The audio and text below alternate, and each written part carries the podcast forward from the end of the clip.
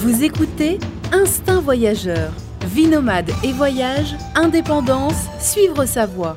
Avec Fabrice Dubesset, plusieurs fois par mois, des conseils, réflexions et interviews pour booster votre vie et oser le monde. Tout de suite, un nouvel épisode avec Fabrice. Bonjour à tous, bienvenue pour ce nouvel épisode du podcast Instinct Voyageur. Aujourd'hui, on va un épisode, un épisode qui, qui fait assez écho, qui fait beaucoup même écho à l'actualité, puisqu'on va beaucoup parler euh, d'Ukraine euh, et de Russie avec mon invité du jour, Cédric Gras. Bonjour Cédric. Bonjour Fabrice. Alors Cédric, tu es, euh, tu es écrivain voyageur. Je pense que c'est le terme qui te définit le plus. Tu as, tu as beaucoup voyagé et vécu dans, dans, ces espaces post-soviétiques, hein, Ukraine, Russie. On va en parler tout au long de cet épisode. Euh, alors oui, tu me disais, euh, tu es écrivain voyageur, mais tu écris sur plusieurs, euh, plusieurs supports, sur plusieurs médias. C'est, bon, je te laisse peut-être un peu plus te présenter, présenter ton activité, qui est un peu plus large que écrivain voyageur en fait, c'est ça? Bah, c'est l'écrit sous toutes ses formes, la littérature bien sûr, et puis un peu d'écriture pour le documentaire, mmh. audiovisuel. Je fais, j'ai même fait un scénario de cinéma. Euh, je fais parfois du reportage. Euh, voilà, je, je, suis auteur sous, toutes ces formes. Voilà, tu as écrit plusieurs romans. Tu as publié, je crois que ton dernier livre, c'était euh, c'est Alpiniste de Staline. Hein. je crois que c'est un livre sur alors sur la vie des frères Abalakov que je connaissais pas du tout, mais bon, l'alpinisme en même temps, c'est pas forcément mon, mon rayon. as aussi pour ce livre d'ailleurs le prix Albert Londres. Oui, l'alpinisme d'ailleurs, c'est une de tes de tes passions, non? Oui, euh, j'aime beaucoup la montagne, effectivement. C'est un milieu euh, dans lequel je me sens très à l'aise, où j'ai beaucoup été enfant et adolescent. Et euh, parfois, je fais un peu d'alpinisme, sinon, c'est simplement de la randonnée. Donc, mhm. j'y suis pas non plus tout, le temps. Je crois que je pourrais pas vivre en montagne non plus. En revanche, c'est un, paysage qui m'a toujours beaucoup touché. Et là, j'étais très heureux pour ce livre de travailler pour la première fois d'ailleurs euh, littérairement sur un sujet qui se passait en montagne, puis d'allier ça avec euh, ma connaissance de, de, l'Asie centrale et puis de, en utilisant aussi ma maîtrise de la langue russe. C'était un peu la réunion de plein de choses que j'aime dans la vie. Et ça a donné ce, livre qui, ma foi, euh, semble avoir trouvé son lectorat. Bah ouais, non, c'est chouette. En tout cas, en tout cas, je suis un peu tombé, je, je te connaissais pas, je suis tombé sur toi un peu par hasard sur, sur les réseaux sociaux. Et euh, j'ai vu notamment que tu avais écrit un, roman, un roman qui se déroule dans le Donbass, qui s'appelle Anthracite et qu'on peut retrouver en format poche chez Folio, je crois. C'est un roman que j'ai lu. Euh, parce que bah, du coup, euh, oui, ça faisait écho à l'actualité encore, encore une fois, et j'aime bien, je trouve que c'est toujours euh, sympa de lire des, des, romans, des livres qui se déroulent, qui se déroulent dans, voilà, qui font découvrir d'autres, d'autres, d'autres pays en fait par, par la voie de la littérature. En l'occurrence, en plus, toi, tu as vécu en Ukraine, hein, c'est ce qui t'a permis d'écrire ce roman que j'ai trouvé très, que j'ai lu assez rapidement. J'ai trouvé vraiment bien écrit très. Euh, en tout cas, on voit que tu connais bien la région, l'Ukraine, le Donbass, clairement. Et alors, on va revenir un peu plus. On va revenir après sur ton expérience en Ukraine, puisque tu as dirigé l'Alliance française de Donetsk. C'était en quelle année déjà? En 2014, c'est ça hein? Ah, ça commence à dater. J'ai dirigé, j'ai fondé aussi l'Alliance française, enfin fondé avec mmh. euh, d'autres personnes, mmh. l'Alliance française de Donetsk en 2010. Donc j'ai, travaillé là-bas de 2010 à 2014 comme directeur. D'accord, ouais, donc 4 ans. Donc ça t'a quand même permis de, de on voit, on, le voit à travers le roman. Hein, ça t'a quand même permis d'avoir une bonne, une bonne vision euh, des choses, euh, enfin des, des, choses sur place. Mais avant cela, avant l'Ukraine. Euh, tu as vécu à Vladivostok, tu as travaillé, je crois, à Vladivostok en, en, en Sibérie, à l'extrême est, le Far East, comme on dit, de la Russie. Et avant, tu as, quel a été ton premier contact avec la Russie Comment s'est nouée cette cette relation, cette je sais pas comment on peut l'appeler, cette russophilie, cette cet amour un petit peu des espaces post-soviétiques? Comment, comment ça s'est passé? Quel a été ce cheminement? C'est un peu le hasard. Moi, j'ai, alors j'étais étudiant en géographie, en plus d'aimer beaucoup la montagne, ce qui donnait pas mal de raisons de voyager. Et je me suis baladé à pas mal de pays. J'étais un jeune homme classique hein, qui, voulait découvrir le monde. qu'on appelle les backpackers. Et puis, euh, après avoir écumé pas mal de destinations assez, euh, assez conventionnelles pour un, pour un jeune Européen, euh, je suis allé, euh, j'ai voulu découvrir euh, un peu ces pays de l'Est qui se sont ouverts euh, pour notre génération, parce que celle de nos parents n'a pas eu accès à ces pays-là. Euh, Ou alors c'était dans des voyages très politisés et très encadrés. Et, et nous, c'est vrai que tous ces pays euh, ex-soviétiques se sont ouverts dans les années 90. Et moi, par exemple, j'ai eu mon passeport en, enfin, j'ai eu 18 ans en, en 2000 et donc on a pu se diriger vers ces, vers ces régions qui étaient un petit peu, euh, pas, pas vraiment défrichées, en tout cas par, euh, par les voyageurs européens. Et c'était excitant. euh, euh, voilà. excitant. Il n'y avait pas grand monde, il n'y avait pas que de touristes, il n'y avait pas de. Le guide Lonely, Planet était assez, euh, assez flou. Donc c'est comme ça que je suis arrivé dans, ce- dans ces pays-là, un peu tous les pays d'Asie centrale, les pays en stand, euh, la Russie, l'Ukraine ensuite. Et, euh, et j'ai vraiment euh, eu un, une espèce de coup de foudre linguistique avec euh, la langue russe qui m'a qui m'a encouragé à rester sur place parce que pour apprendre une langue, il faut il faut s'installer dans une certaine sédentarité quoi. C'est la fin du nomadisme. Enfin, ça n'empêche pas de voyager, mais c'est vrai que d'avoir tout de suite un, un emploi ou faire des études, euh, bah, c'était le cas. D'ailleurs, j'ai fait des études du coup en Sibérie. J'ai poursuivi mes Mhm. études de géographie en Sibérie et j'ai, euh, je suis resté finalement euh, 11 ans au total dans cette région à, à vivre là-bas. Ah oui, c'est beaucoup en effet. Euh, tu, par- tu parles de la Sibérie là, 11 ans en Sibérie. Non, 11 ans, c'est tout le, euh, toutes les régions russophones dans lesquelles j'ai habité. C'est-à-dire, en fait, c'était la Russie, et puis euh, après, ça a été l'Ukraine, mais c'est déjà plus l'Ukraine aujourd'hui. Enfin, c'est le Donbass euh, où se, se déroule cette terrible guerre. Enfin, j'étais à Donetsk, c'est une région qui, depuis 2014, euh, est, est, séparatiste, comme on dit. Enfin, elle est devenue cette espèce de, de république autoproclamée. Euh, qui, n'était pas reconnu d'ailleurs toutes ces années par personne et qui l'a été là par Moscou euh, fin février. Euh, donc je sais plus très bien ce que c'est comme pays. En tout cas, ce qui est certain, c'est que ça ressemble pas du tout. Enfin, ça ressemble plus trop au Donbass que moi j'ai connu jusqu'à 2014. Mhm. Et avant donc le Donbass, tu as vécu plusieurs années à Vladivostok. Moi, ça me, ça m'interpelle. L'extrême-orient russe, c'est, ouais, c'est assez mystérieux pour beaucoup de gens. hein, je pense, c'est- assez mystérieux. Alors, quel souvenir tu as Enfin, comment tu, quel, quel, quel mot te vient là à l'esprit quelle, quelle image te vient à l'esprit quand on parle de cette région, de, de ton expérience là euh.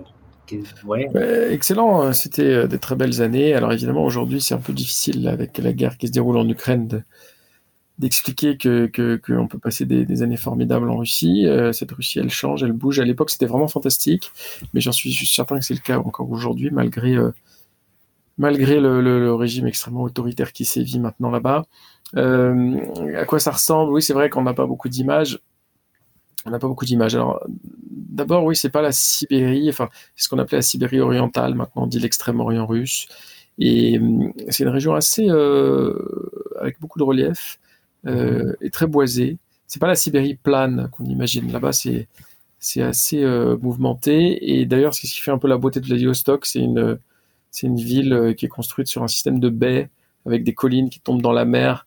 Alors, les Russes, ils disent que c'est San Francisco de l'extrême-orient. C'est un petit peu, euh, un petit peu forcer le trait, évidemment, que de dire ça, mais euh, il y a quelque chose de, il y a quelque chose d'assez majestueux dans le site sur lequel est construit Vladivostok et puis la région de l'extrême-orient russe. Là, c'est des immensités, des immensités à perdre de vue. Ça fait euh, la région de l'extrême-orient russe, c'est, plus 13-14 fois la France.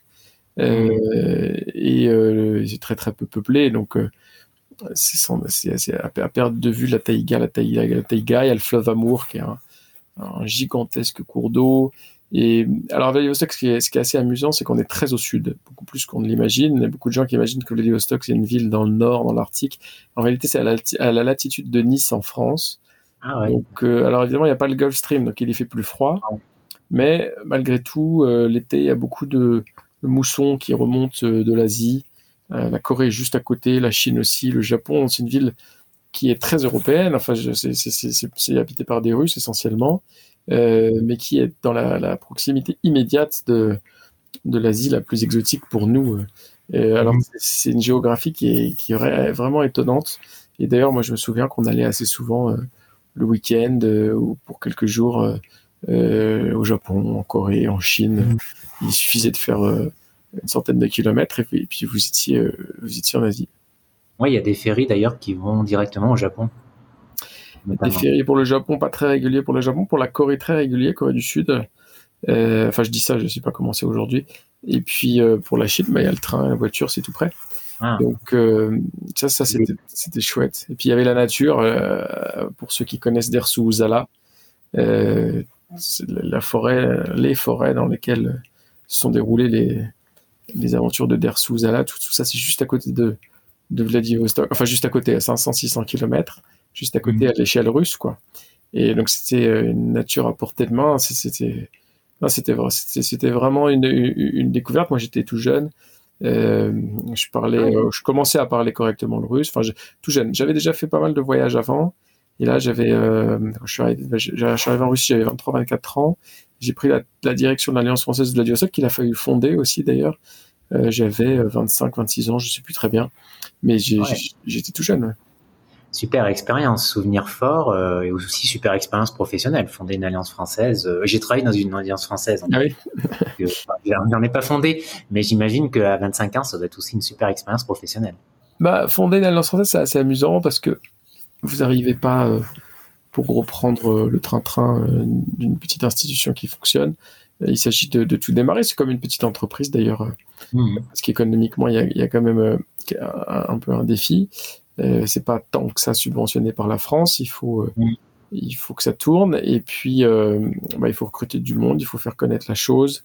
et puis, l'idée, c'est quand même de promouvoir le français, mmh. de réunir des apprenants, des gens qui, qui, ont déjà un désir de France, et puis d'autres qui peut-être la connaissent pas ou ou n'aurait pas fait le pas. Oui, en effet, parce que les alliances françaises, les gens le savent peu, euh, mais les alliances françaises, qui est un réseau assez unique euh, au monde, et je crois autofinancé à 90%. Il y a très peu de subventions euh, de l'État français.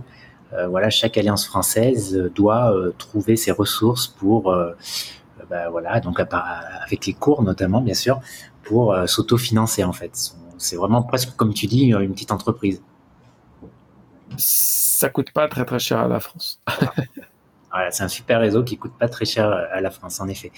Euh, cet extrême orient russe, euh, alors bien sûr les paysages sont très différents de la partie européenne, mais mis à part les paysages, en quoi, l'état d'esprit est différent? En quoi, quelle est la différence pour toi dans, cette population russe, dans, le mode de vie peut-être?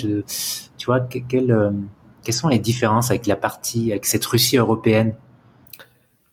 Bah, Elle est beaucoup moins peuplée. Mhm. Ça, c'est sûr. Elle est plus hostile aussi parce que euh, même si on reste sur les mêmes latitudes, euh, elle, devient plus continentale. Alors, sur la façade pacifique, certes, il y a, l'océan, enfin la, mer, la mer du Japon, par exemple. Euh, mais il y a un courant, enfin il y a un système de courant, notamment un courant froid qui descend du détroit de Bering. Donc c'est quand même pas si simple. Et puis vous êtes très isolé. Euh, Moscou-Vladivostok, c'est presque c'est 9000 km, je crois. Plusieurs fuseaux horaires. Il n'y a pas de très grandes villes en Extrême-Orient russe. Euh, elles sont assez éloignées les unes des autres. C'est une géographie complètement différente. D'ailleurs, beaucoup de gens en Extrême-Orient russe euh, vont très rarement à Moscou, voire mm. certains n'y ont jamais été. Et parfois, ils vont en vacances plus facilement dans des pays asiatiques que, que dans leur propre pays ou que dans des destinations méditerranéennes comme le font les Russes de, la partie euh, européenne. Donc tout ça, ça a forgé évidemment euh, une Russie assez euh, assez indépendante. la région de Vladivostok à Khabarovsk, par exemple, ne, vote pas pour Poutine en général. Ah il y a quand même un sentiment d'être un peu à part, d'être des Russes. Oui, bah, il, y a, des enjeux qui sont propres évidemment à ces régions. même dans les années 90, il y avait même quelques velléités d'indépendance. Bon, c'était pas, mm. c'est pas aller très très loin, mais il y a cette idée évidemment que, mais c'est assez naturel quand on est aussi loin de la capitale. Euh, nous avons les mêmes questions en France avec l'outre-mer. Euh, d'ailleurs, on appelle ça un peu, parfois, moi j'aime bien appeler ça un pays outre-terre. C'est une région un peu outre-terre, comme si la Sibérie c'était un grand océan. Et c'est vrai que quand on prend l'avion entre Moscou et Vladivostok ou qu'on traverse en transsibérien, euh, on a un peu l'impression de traverser, traverser mmh. l'océan, l'océan de terre. Quoi. en effet, que cette expression, pour le coup, va bien à cette région, en effet, de par l'immensité russe. Bah, il y a un peu de ça, Il y a un peu de ça. C'est une région euh, économiquement dynamique euh, c'est pas simple parce que la taille critique démographique est pas atteinte, pas suffisante pour beaucoup d'entreprises s'installent là-bas.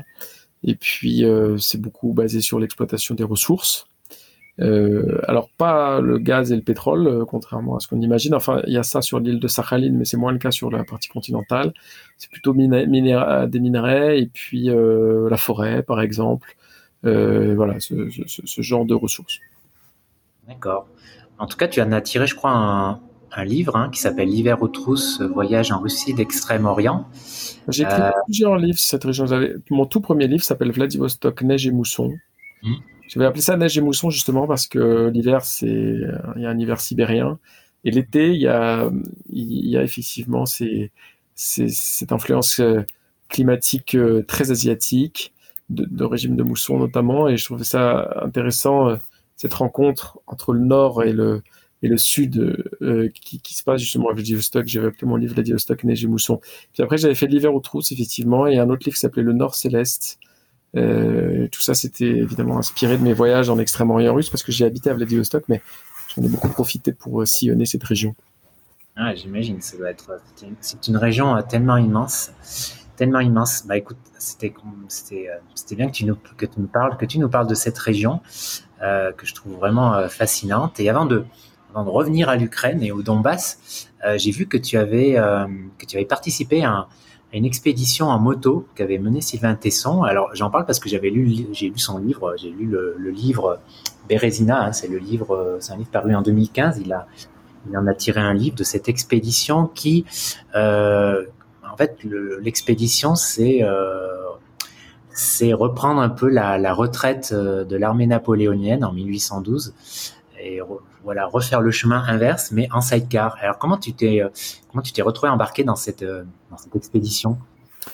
Ah bah moi je connaissais Sylvain avant. D'ailleurs il était venu en Extrême-Orient russe. On, l'avait invité via l'Alliance française à l'époque. je lui avais fait découvrir un peu ces régions. Et puis quand il avait monté ce projet, bah, c'est lui qui m'a qui m'a rendu la politesse. On, est parti euh, ensemble. Euh, on n'était pas tout seul. Il y avait deux Russes et puis euh, le photographe Thomas Guask. Mhm. voilà, on a fait Moscou-Paris. Moscou-Paris. Enfin, moi, je suis descendu avant d'ailleurs parce que je travaillais. J'avais pas des vacances illimitées. Je travaillais en Ukraine déjà et donc je suis descendu en Lituanie à Vilnius. Bon, c'était bon, une expédition, c'est un grand mot. Hein. C'était un, petit voyage à moto de 10 jours pour moi, 15 jours pour eux. Euh, euh, alors au début, c'était euh, la partie russe et biélorusse était beaucoup plus amusante parce que euh, on suivait au mieux la, route de la retraite napoléonienne et puis c'est la Russie donc les routes sont mauvaises, il y a, des pistes mm. chaotiques et puis des, hauts lieux, les batailles napoléoniennes qui, qui, se sont déroulées la Moscova par exemple, pas loin de Moscou. Euh, Smolensk, etc., etc. Et puis, euh, enfin, on n'est pas passé par Smolensk, je me souviens plus d'ailleurs déjà. Non, ah, bah, la rivière Berezina, par exemple, évidemment.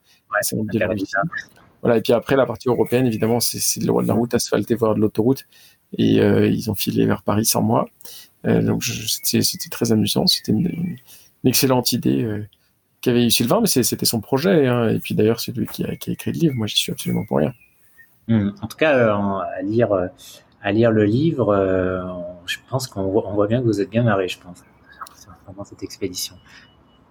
Oui, bah, si on rigole pas dans un voyage, il faut arrêter tout de suite. C'est clair. En tout cas, le, livre est, le livre est sympa. J'avais bien apprécié euh, ce livre. Il y a une autre expédition que tu as fait, je, là vraiment à titre personnel. C'est euh, c'est une aventure. tu en as tiré un livre qui s'appelle aussi La mer des cosmonautes. Euh, raconte-moi un petit peu ce, livre-là, parce que tu as pénétré dans un univers, euh, pour le coup, euh, pas du tout connu et très, voilà, et très difficile d'accès. Oui, j'ai eu l'opportunité de monter sur un brise-glace russe pour aller en Antarctique, au pôle sud, donc. donc, je suis parti, c'était en 2016. J'avais rendez-vous en Afrique du Sud avec eux, au Cap. Et, et on, est parti presque trois mois euh, sur ce, sur ce brise-glace, euh, un gros machin, hein, euh, avec presque 200 hommes à bord, qui ravitaillaient les bases, enfin qui ravitaillent toujours d'ailleurs chaque année, durant la saison estivale, c'est-à-dire décembre-février, qui ravitaillent les bases russes en Antarctique. Chaque pays a, sa flotte. La France ravitaille depuis la Tasmanie sa base de Dumont-Durville et nous on est allé sur les bases russes, donc c'est des bases qu'on connaît pas bien, Myrni, Progress. Oui, parce qu'il y en a plusieurs. Il y en a plusieurs. Les Russes ont eu beaucoup de bases en Antarctique. Et puis, j'ai eu l'occasion de passer euh, quelques temps à, terre aussi. Voilà, c'était exceptionnel évidemment parce qu'aller en Antarctique c'est pas c'est pas fréquent et la majorité, l'immense majorité des gens qui ont, l'occasion de le faire le font depuis la la Patagonie, dans ce qu'on appelle la péninsule antarctique. moi, j'étais vraiment de l'autre côté, au sud de l'océan Indien, entre l'Afrique et l'Australie. Et ça, c'est une région qu'on ne peut pas atteindre euh, sans être à bord d'une expédition d'État avec un, des brise-glaces euh, assez sérieux parce que la, banquise est, très sévère de ce côté-là. Mmh. Et tu restais là combien de temps? Combien a duré cette, Deux mois et demi, presque trois mois, je crois. Euh, ça a été assez long. Ça a été assez long. C'est vrai que d'ailleurs, beaucoup de temps, temps mort, quoi. Parfois, on s'ennuie mmh. un peu, mais c'est tellement beau, c'est tellement grandiose que. embarquer des livres, quoi faut remarquer, il y avait une bibliothèque à bord, donc ça c'était chouette. Moi j'ai beaucoup euh, utilisé la bibliothèque de bord. Et puis euh, après, quand on arrive près de la côte, euh, là c'est le contraire, tout s'emballe parce que il y a les débarquements, on peut aller gambader. Et puis moi, j'étais là un peu comme observateur, je faisais ce que je voulais, mais eux ils ont chacun une mission. C'est-à-dire les scientifiques qui s'ennuient un peu à bord du bateau, dès qu'ils arrivent à terre, il faut qu'ils travaillent. La période pour réaliser justement leurs recherches, leurs expériences est assez assez brève parce qu'après le bateau repasse et puis, euh, il faut pas le rater parce que sinon, c'est l'hivernage. ah ouais, j'imagine sacré souvenir là aussi. Oui, c'était un voyage absolument exceptionnel. Et puis, bon, avec ce qui se passe en plus aujourd'hui euh, à l'Est, euh, ça m'étonnerait que les Russes reprennent maintenant un étranger à bord de leur bateau d'ici d'ici à quelques décennies. J'en sais rien. On verra. mais ce qui est certain, c'est que j'ai, il m'avait fait une fleur. Donc, ça, c'était vraiment un beau voyage. Ah ouais, j'imagine. Ouais. Très bien. Ben, écoute, revenons maintenant à cette fois-ci à, l'Ukraine, euh, à l'Ukraine où tu es, où tu atterris en 2010. Je crois que tu m'as dit pour créer l'Alliance française de Donetsk. Oui. Tu vas rester là quatre ans euh, et par la suite d'ailleurs tu vas aussi euh, diriger l'Alliance française d'Odessa, je crois.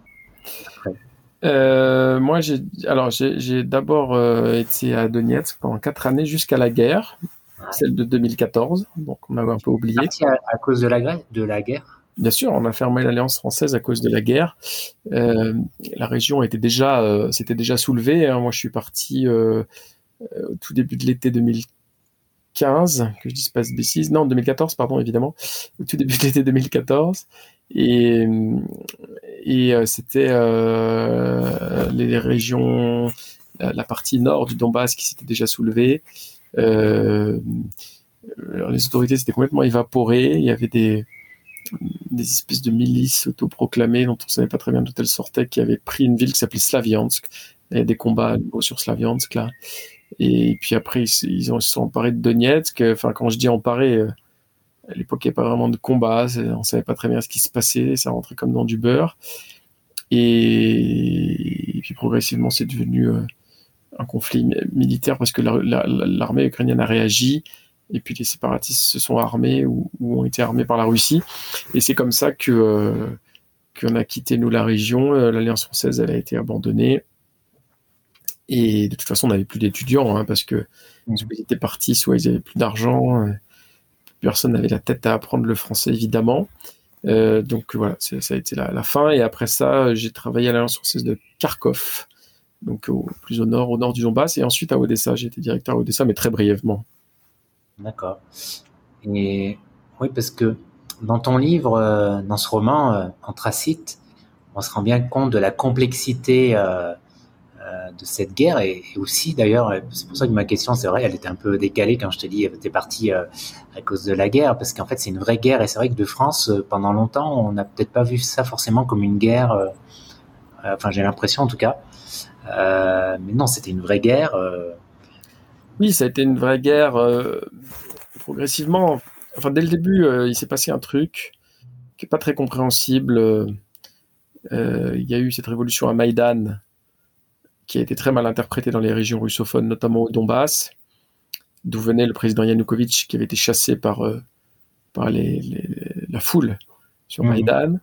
alors les gens du Donbass savaient très bien qu'Yanukovych n'était pas un saint, hein, qu'il était largement corrompu, mais euh, ce qui les rassurait, c'est que c'était quelqu'un de, chez eux, et qui donc était censé garantir un peu le, leur identité d'Ukrainiens russophones au sein de, de ce pays qui, c'est vrai, a quand même une, une polarisation occidentale très ukrainophone, très pro-Europe, et puis a ou avait, parce qu'évidemment les choses ont beaucoup changé maintenant, ce Donbass qui n'était pas tant euh, pro-russe ou russe que, que, très soviétique en fait, dans son industrie, dans son héritage social, prolétaire, euh, parce que c'est une, région euh, métallurgique et, et minière. c'est un peu la Roure, si on devait faire une comparaison avec le bassin allemand, la Roure de, de l'URSS, enfin de l'Ukraine donc maintenant. Enfin c'était parce que c'est pareil.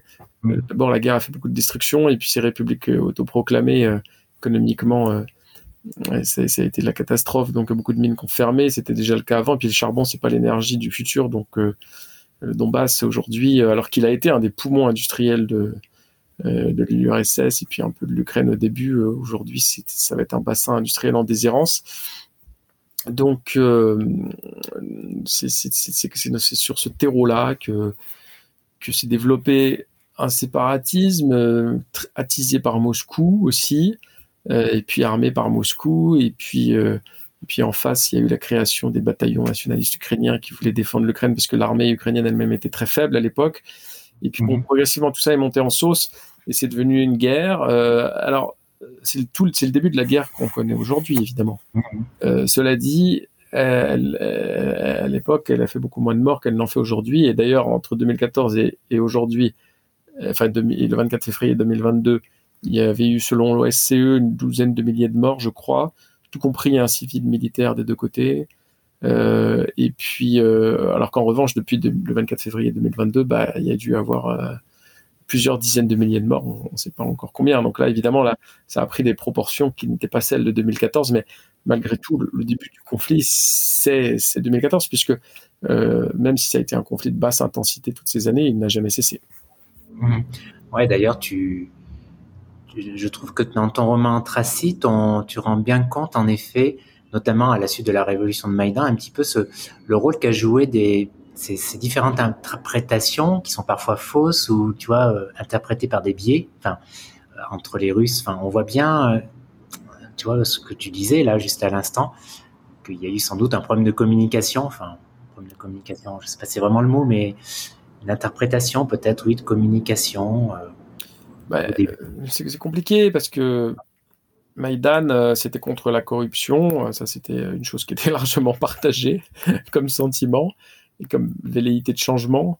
Mais il y avait aussi, euh, évidemment, dans Maïdan, une opposition à, l'héritage soviétique qui est incarnée par la Russie. Et donc, tout ça, c'est quand même manifesté par des accents un peu anti-russes. Alors, les gens au Donbass ne sont pas forcément euh, russe ou pro-russe, ils, ils, étaient. Euh, je préfère parler au passé parce qu'aujourd'hui, encore une fois, tout a beaucoup changé. Beaucoup de gens qui se pensaient pro-russes sont devenus pro-ukrainiens. Et puis il y a beaucoup de gens qui sont partis, donc euh, c'est pas évident. Euh, C'était une région qui, qui je crois, se, s'identifiait comme ukrainienne russophone. C'était une vraie mmh. identité en fait, ukrainien russophone. Il y avait beaucoup de gens au Donbass qui étaient d'ailleurs assez pro-européens, mais voilà, c'était une Ukraine un peu un peu différente, un peu à part.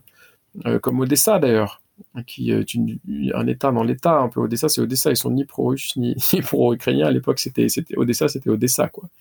Donc euh, voilà, c'était une des composantes de, euh, de l'Ukraine. Et c'est vrai, après Maïdan, il y a eu notamment à la Rada, le Parlement national ukrainien, il y a eu un projet de loi pour interdire la, la, langue russe en Ukraine. Enfin, c'était pas exactement l'interdire, mais l'interdire comme langue régionale, puisqu'elle avait un statut de langue régionale.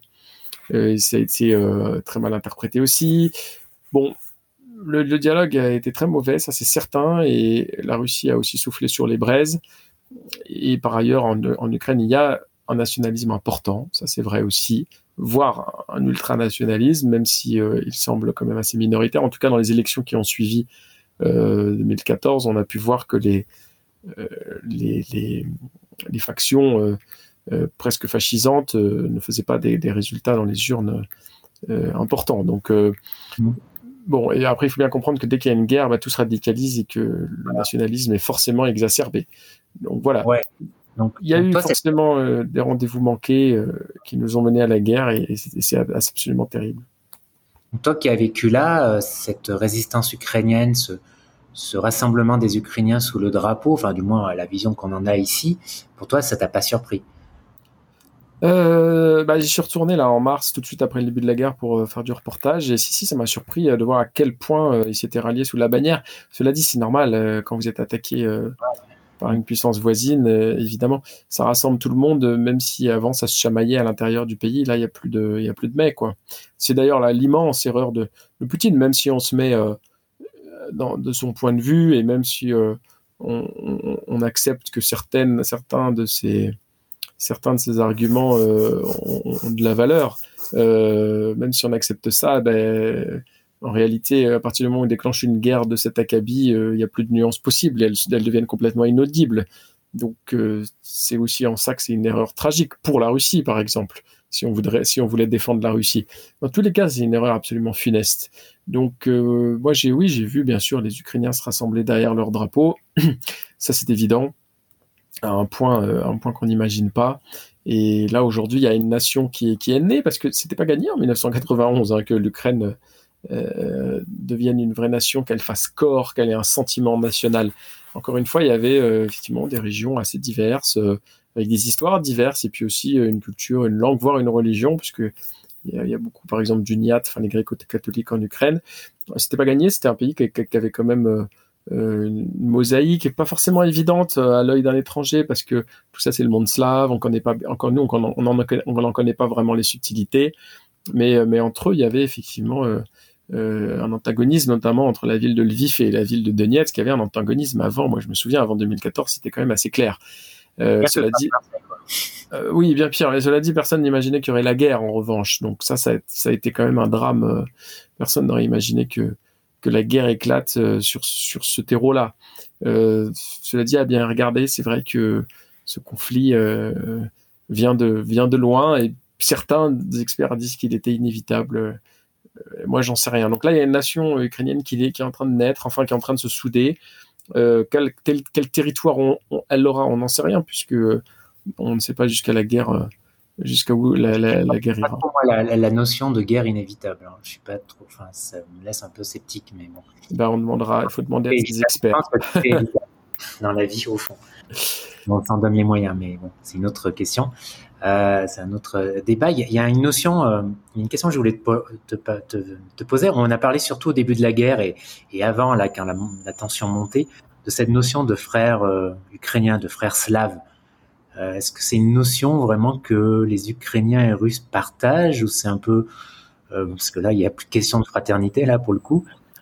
Non, ça n'y a plus de question de fraternité. D'ailleurs, les Ukrainiens ont même déboulonné là un monument à, l'amitié euh, ukraino-russe qui était à Kiev. Enfin, c'était un monument soviétique en fait. C'était un monument à l'amitié entre la République soviétique socialiste d'Ukraine et celle de, de Russie. Euh, non, bien sûr qu'il n'y a, plus a d'amitié possible, il n'y a plus de fraternité possible. Des, cette fraternité, elle existait vraiment. Euh, les Ukrainiens voyaient vraiment les Russes comme des frères. Enfin, bah, quelle, était, quelle était l'importance de cette notion? Bah, tout dépend ce qu'on qualifie d'ukrainien. qui on qualifie d'ukrainien? En fait, il y avait beaucoup de, en Ukraine, beaucoup de gens qui sont d'ailleurs ethniquement russes. Alors même si c'est un peu difficile à comprendre aussi pour nous comme concept, l'ethnicité russe et l'ethnicité ukrainienne, ils sont tous slaves, donc c'est déjà une ethnicité, mais euh, bon, eux, ils, avaient en tout cas sur leur passeport soviétique, il y avait marqué on était russe ou on était ukrainien ethniquement. Euh, à mon avis, d'ailleurs, ils confondaient avec la langue, euh, la langue de leurs parents ou de leurs ancêtres. Mais bon, bref, passons là-dessus. Euh, ce qui est certain, c'est que ils ont vécu dans l'Empire puis dans l'URSS et qu'il y avait une frange de l'Ukraine, notamment la plus occidentale, qui n'y a pas toujours été. D'ailleurs, elle est rentrée, euh, la partie ce qu'on appelle la Galicie, euh, la ville de Lviv, elle est rentrée dans le territoire de la République soviétique socialiste d'Ukraine après la Seconde Guerre mondiale, enfin pendant la Seconde Guerre mondiale. Donc eux, par exemple, ils ont partagé beaucoup moins de choses avec euh, l'est de l'Ukraine et évidemment la Russie. Donc eux, ils se sentent déjà beaucoup moins frères. euh, au Donbass, on se sentait beaucoup plus frères des Russes parce que euh, on parlait la même langue, parce que aussi c'était une région très importante en URSS, très industrielle, très prolétaire et très communiste en fait dans, hum. dans, dans, dans, dans, son, dans son quotidien. Elle était très très soviétique cette région. Évidemment, c'est un héritage euh, qui a perduré à, la, chute de l'URSS et, au début de, de, cette Ukraine indépendante, alors que la partie occidentale, elle avait tout de suite des velléités d'Europe et, voulait oublier tout ce qui était soviétique. donc voilà, la fraternité, qu'est-ce que ça veut dire? Ben, C'est des voisins qui ont, une communauté de langue, de culture. les, les, Ukrainiens veulent plus qu'on dise euh, fraternel évidemment. Ils veulent même plus qu'on dise fratricide, alors que euh, c'est quand même, à mon avis, un terme qui colle à la situation. Euh, il y a quand même quelque chose de fratricide dans cette guerre, quoi qu'on en pense. Quand je les voyais là, par exemple, l'autre jour à Pâques, fêter Pâques, des, que ce soit en Russie ou en Ukraine, de la même manière, ça saute un peu aux yeux quand même que qu'il y a là un peuple qui, deux peuples maintenant, mais qui, qui aurait dû qui aurait dû euh, vivre en excellent voisinage et qui, euh, pour des histoires de nationalisme, parce que les, Russes reprochent beaucoup aux Ukrainiens d'être nationalistes, mais ce que, fait Poutine, c'est ce qu'on appelle du nationalisme, voire de l'ultranationalisme. Essayer de récupérer des régions euh, euh qui historiquement sont censées être, être russes, c'est de l'ultranationalisme. Et là, Cédric, tu parlais d'une, tu disais, je crois, enfin, si j'ai bien compris, que le Donbass, il y avait un petit peu ce côté très donc bien sûr très proche de la Russie, très euh, soviétique, très post-communiste, si j'ai bien compris. Et euh, ça m'a fait penser à un truc, euh, alors je sais pas si ça va te surprendre ou pas, mais il y a quelques semaines, j'ai vu là à, Bogota, à la télévision, au journal, journal national, hein, sur une chaîne ici à Bogota, colombienne, l'interview d'un ex-FARC, d'un Colombien donc, qui a été, voilà, qui était parmi les FARC pendant des années, tu vois, qui a combattu parmi les FARC et qui a décidé de rejoindre euh, les, les, les euh, voilà, les indépendantistes dans le Donbass il y a quelques années, hein, dès 2014, je crois. Ah oui, les indépendantistes, d'accord, oui. Mhm. Carrément. Et tu vois, alors c'était un peu hallucinant, enfin pour moi en tout cas, de l'entendre en fait, euh, d'entendre son discours et en fait, il expliquait son choix par le fait que lui, avec ses idéaux de gauche, communiste, voilà, il voulait, il était, ça lui avait semblé naturel de venir défendre ces mêmes idéaux auprès euh, auprès des, euh, des indépendantistes, euh, enfin, je sais pas si c'est le terme indépendantiste, des séparatistes plutôt russes, tu vois. Et forcément, moi, je suis surpris quand j'entends ce discours, tu vois, parce que qu'est-ce que les idéaux... Il n'est pas le seul, hein. Il n'est pas le seul. Il y a pas mal de, il y a même des Français qui sont allés côté séparatiste en 2014. Il y en a toujours aujourd'hui. Et puis il y en avait qui étaient côté ukrainien et il y en a aussi maintenant beaucoup qui vont côté ukrainien. il y a ceux en fait qui vont côté séparatiste, pro-russe. Euh, leur idée, c'est de lutter contre ce qu'ils considèrent être l'impérialisme américain. Mhm. Et, puis ceux qui vont euh, côté ukrainien, euh, eux se battent contre ce qu'ils considèrent être le totalitarisme incarné par Poutine. Voilà deux excellentes raisons de se battre pour eux, à leur avis. et ce qui fait qu'il y a des mercenaires du monde entier des, deux côtés. je pense qu'il y en a beaucoup plus maintenant côté ukrainien que, que mhm. côté séparatiste parce que euh, ce qui est important à comprendre, c'est que le régime poutinien lui-même s'est beaucoup dégradé entre 2014 et aujourd'hui. Euh, et donc la Russie est beaucoup moins attrayante qu'elle n'a pu l'être, qu'elle ne pouvait l'être en, 2014. Le régime s'est beaucoup durci depuis 2014. Ça contribue d'ailleurs beaucoup à affermir euh, le sentiment national ukrainien et ça y contribuait avant la guerre. Là. déjà, l'Ukraine était en train de, même ceux qui avaient des racines, des origines euh, russes, et puis peut-être euh, un sentiment euh, un, petit peu pro-russe, en tout cas pas très ukrainien, pour, tout un tas d'histoires, pour tout un tas de raisons. Mais même ces gens-là commençaient à se dire que l'Ukraine est, bien plus, bien préférable, non pas à la Russie, mais au régime de Poutine. Il y a des gens qui ont mmh. réfléchi comme ça. Mais comment, comment comprendre le discours de ce Colombien qui, qui explique, euh, qui, parle de ses idéaux communistes euh, bah Parce que il doit confondre l'URSS et puis euh, les régimes post-soviétiques. C'est une grosse.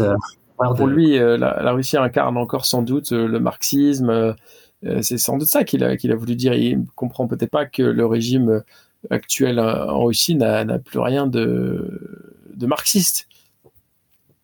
Comme quoi, on peut consacrer une, partie de sa vie à un combat qui n'en est plus vraiment un. Enfin, si on... Non, mais peut-être, je connais beaucoup moins bien l'Amérique du Sud que toi, mais je sais qu'il y a un sentiment anti-américain assez fort, et peut-être que ça, ça a été suffisant pour lui. Oui, peut-être, oui. Oui, peut-être qu'en effet, c'est. Il n'a pas vraiment communiqué sur ce sentiment-là. Peut-être que lui, il a vu comme argument principal le fait que d'un côté, il y avait l'OTAN qui essayait d'avancer vers l'Est, comme dit Poutine, et qui s'est dit, moi, je vais, je vais combattre ça ça peut être une, raison, j'en sais rien, mais les raisons, les raisons raisons sont diverses et variées. Et il y a aussi tout simplement celui de l'adrénaline. Il y a des gens qui vont se battre pour se battre aujourd'hui en Ukraine. Hein. Hmm, exactement. Il y, a une phrase tirée de ton roman Anthracite là que je cite qui est, qui est combien d'années encore, combien de saisons passeront sur l'Ukraine avant que ne s'apaise la guerre fratricide des Slaves? Je Je sais pas quand tu as écrit le roman, hein, mais bon, voilà. Euh, bah, juste après 2014, 2015, 2016, oui, bah là, j'ai. Euh, j'avais pas mis de réponse, et tant mieux, parce que je pense que je me serais trompé. Voilà, ouais. Donc, tu as bien fait de laisser la question ouverte dans ton roman, parce que malheureusement, ça, voilà, on n'en est pas prêt. Ça a continué, et ça, le truc s'est élargi, et visiblement, on n'est pas prêt dans. Non, ça, c'est sûr. Avec ça. Alors, parlons un petit peu maintenant d'Odessa, parce que moi aussi, Odessa, euh, j'y étais passé. Alors, moi, l'Ukraine, je connais que, euh, la Crimée. J'avais fait un voyage là euh, avec un pote. On avait rejoint Sébastopol en voiture à travers toute l'Europe. C'était en 2004 ou 2003. J'avais beaucoup aimé la, Crimée. Hein. C'est une chouette région avec des montagnes, une chouette région pour randonner. Il y a vraiment des paysages assez sympas. Euh, il y a aussi le côté historique, Sébastopol, Yalta, etc. Cette mixité aussi, enfin ce mélange entre ukrainien et, et russe. Euh, et on était passé par Odessa. Alors on était malheureusement, je regrette, hein, on on n'y est pas assez resté à Odessa. Mais de ce que j'avais vu, c'est vraiment une belle ville, une ville cosmopolite. Euh, quel souvenir tu en as toi qui a, vécu, qui a vécu à Odessa? Oui, Odessa, c'est une ville un petit peu euh, euh, on compare souvent à Marseille parce que c'est très cosmopolite. Et puis, euh, si on imagine que la mer Noire est un peu la Méditerranée justement des Slaves, alors euh, Odessa on est un peu la perle. c'est une ville qui se trouve aux confins de, l'Ukraine et de la, Moldavie, de la Roumanie, de la Bulgarie aussi qui est pas si loin. Donc il y a beaucoup de communautés des pays de l'Est et des rivages de la mer Noire qui ont leur quartier à Odessa. Il y a énormément de juifs aussi d'Europe centrale, enfin d'Europe de l'Est. Et hum, ça, ça a forgé euh, euh, une ville euh, qui a certes été fondée par la Russie sous Catherine la Grande, mais qui effectivement a rassemblé beaucoup de populations des, des, confins justement de cette grande Russie de l'époque avec avec avec l'Europe de l'Est. Juste à côté, il y a quand même l'embouchure du le delta du Danube. Enfin, c'est c'est un petit peu une ville qui est aussi parce qu'elle est portuaire et que c'est la seule ville portuaire, la grande ville portuaire d'Ukraine. Euh, maintenant que l'Ukraine a perdu la Crimée, euh, à cause de ça, c'est forgé une identité propre. C'est pour ça que Odessa, c'est Odessa. Et euh, c'est difficile de. Elle, elle, elle, elle revendique d'ailleurs sa, sa, différence un petit peu au sein de l'Ukraine. En revanche, elle n'a jamais été vraiment pro-russe. Enfin, c'est toujours difficile de, de mesurer les sentiments, mais en 2014, elle s'est absolument pas soulevée. Euh, alors elle défend euh, quand même sa, langue, euh. Hein. Elle, est, russophone. je ne sais pas ce que ça va devenir aujourd'hui, mais jusqu'à aujourd'hui, elle défendait sa russophonie. voilà. Mais elle, en fait, Odessa. C'est Odessa. C'est à l'échelle d'une ville. Ils, vivent comme ça. Ils sont très fiers. Ils sont très très très fiers d'être d'Odessa. Mmh, mmh. c'est vraiment en effet. Et d'ailleurs, on, on s'imagine pas à quel point cette cette région d'Ukraine, hein, enfin même toute la mer Noire, cette côte de la mer Noire, il y a, il y a, autant, il y a des mélanges ethniques et autant cosmopolites. Il y a des Grecs, il y a des, il y a des descendants de Grecs, il y a des, en Crimée, tu as des Tatars, des descendants de Turcs, je crois. C'est très, c'est très mélangé. Il y a beaucoup de, c'est une région où les peuples se sont mélangés. Oui, bon, il y a beaucoup de Caucasiens aussi euh, qui sont venus s'installer. Euh, bon, les Grecs, c'est assez ancien. Euh, il n'y a pas vraiment qui mm. vous parle de grec à Odessa. Mais, euh, mais toutes ces villes là du sud de l'Ukraine qui, qui terminent en pôle, Sébastopol, Simferopol, Tiraspol, Melitopol, euh, Mariupol, dont on parle tant euh, à cause du siège de Mariupol, toutes ces villes, Pol, ça vient du grec, c'est polis. Et c'était bah, c'était une volonté russe de, de nommer les villes comme ça, afin de donner un petit visage grec. C'était la mode c'était la mode sous l'Empire russe, évidemment, de toute l'Antiquité, comme ça a été la mode sous nos, nos royautés aussi de l'Antiquité, dans les arts, dans la culture. Et comme il y avait aussi une histoire grecque antique réelle, là pour le coup, euh, c'était, on appelait ça le pont à l'époque, la, mer Noire hein, chez les Grecs. Euh, et ben, ils, ont, ils, ont, ils ont renommé un peu toutes ces villes à l'époque euh, comme ça. Et, tous, tout là, partout vous avez du pôle, ça veut dire que ça a appartenu et que ça a été nommé sous l'Empire russe, enfin sous Catherine la Grande très exactement. Ah d'accord, ok, c'est un, bah, un tips intéressant à savoir, alors d'accord, je savais pas. D'accord, très bien. Et ouais, en tout cas, on espère que les Russes ne vont pas, l'armée russe ne vont pas, ne va pas assiéger euh, et vouloir conquérir Odessa, parce que là, on va craindre pour le patrimoine du coup, hein, pour ce qui va ah oui, de la ville. Bah, alors, ce qui reste de la ville, effectivement, parce qu'il n'y a pas besoin de la guerre, malheureusement, pour défigurer les villes. Et c'est vrai que depuis la, chute de l'URSS, il y a eu beaucoup de, de destruction euh, de vieux bâtiments, parce que euh, les riches Ukrainiens, euh, oligarques et compagnie, ont essayé de, de reconstruire du neuf, c'est plus rentable, ça permet de faire des étages et ils ont un peu grignoté le, vieux centre-ville et la Moldavanka qui était ce, ce, magnifique euh, quartier très, très, très populaire. Et bon, Odessa a été un peu défiguré déjà, comme, comme plein d'autres villes hein, d'ailleurs. C'est vrai que la conservation du patrimoine euh, n'est pas toujours, euh, très, pas toujours facile à, faire respecter dans, dans ces régions-là où il y a un petit peu de la corruption, justement, on en parlait, certaines anarchies mmh. urbaines, pas beaucoup justement de, de lois pour, pour qui se soucient du, du paysage urbain. Euh, mais la guerre, évidemment, ça serait terrible parce que là, ça pourrait être, ça pourrait achever euh, de détruire euh, ce, centre-ville. Mhm. Et Cédric, tu as, tu as, j'imagine, pas mal voyagé durant tes années en Ukraine, à l'intérieur du pays, dans différentes régions. Oui, bah, j'ai été à peu près partout. C'est moins grand que la Russie. Là, pour le coup, on a le temps de, on, a en général le temps d'aller voir un peu tous les coins d'Ukraine. Et quel est ton, ta région préférée, les, régions que tu as. C'est vrai, l'Ukraine est assez diverse quand même entre le Donbass, la mer Noire, et puis il y a aussi l'extrême ouest de l'Ukraine avec ce paysage de montagne, c'est les Carpates. Le Donbass, c'est assez austère. Hein. C'est bien pour ça qu'il y a très peu d'Ukrainiens en réalité qui connaissent le Donbass, euh, à part ceux qui sont nés et qui ont grandi. il y a les Carpates, oui. Euh, j'y étais assez peu parce que c'était loin. Pour le coup, c'était à l'autre bout. Euh, moi, la région que j'ai clairement préférée, c'est, enfin, la ville que j'ai clairement préférée, c'est Odessa, justement. Euh, je suis pas le seul. et puis euh, la Crimée, la Crimée à l'époque, puisque à l'époque c'était c'était l'Ukraine et on y allait assez facilement et, quand même une, très très belle péninsule. Donc mmh. euh, le reste de l'Ukraine, ça a un certain charme, très euh, euh, très campagnard. C'est plutôt plat, il y a rien d'extraordinaire, il n'y a pas de haut lieu particulier.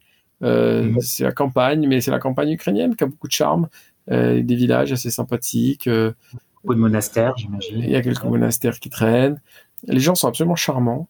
Euh, d'ailleurs, on parle beaucoup de la langue russe, de la langue ukrainienne, mais là, beaucoup de gens parlent euh, un, dialecte qu'on appelle le surgique, qui est une espèce de mélange euh, de russe et, d'ukrainien et qui est absolument incompréhensible. Donc, mhm.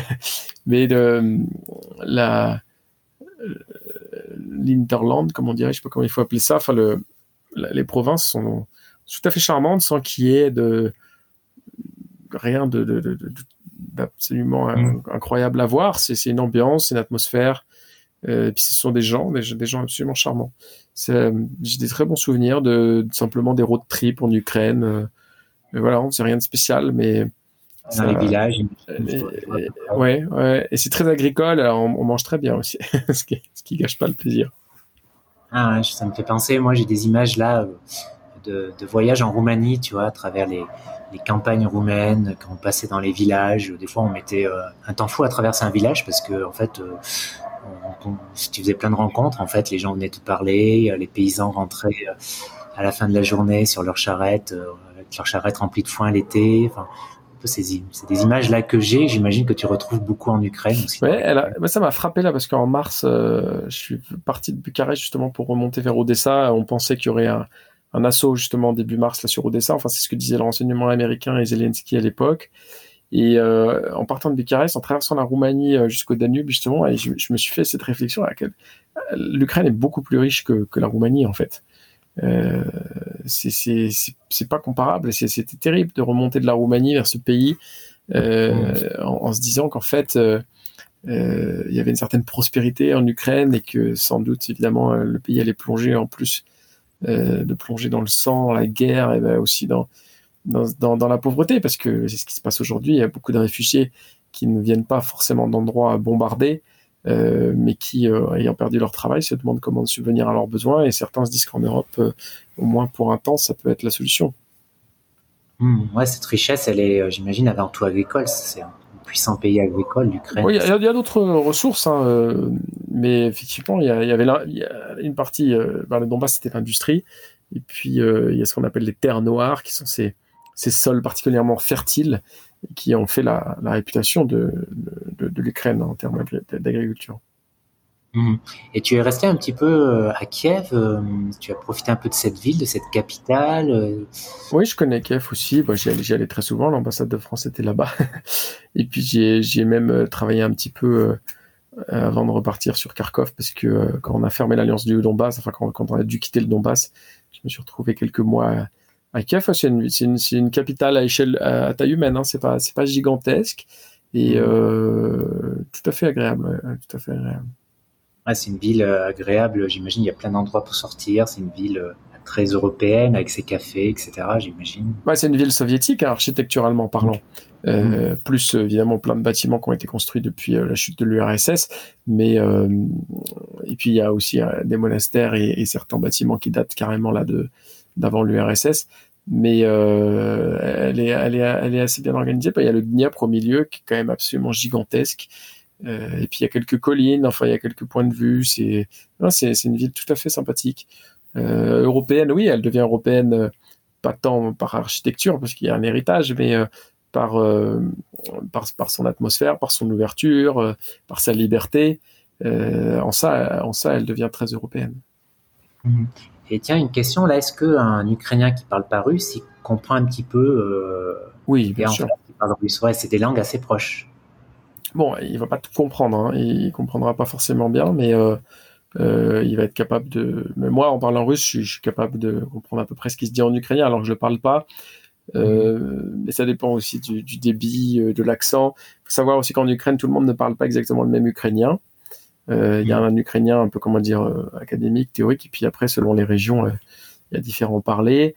Donc, ce sont des, des, langues suffisamment éloignées quand même pour qu'on perde rapidement les subtilités, voir si c'est un, locuteur qui parle vite, qu'on perde complètement le fil de la conversation.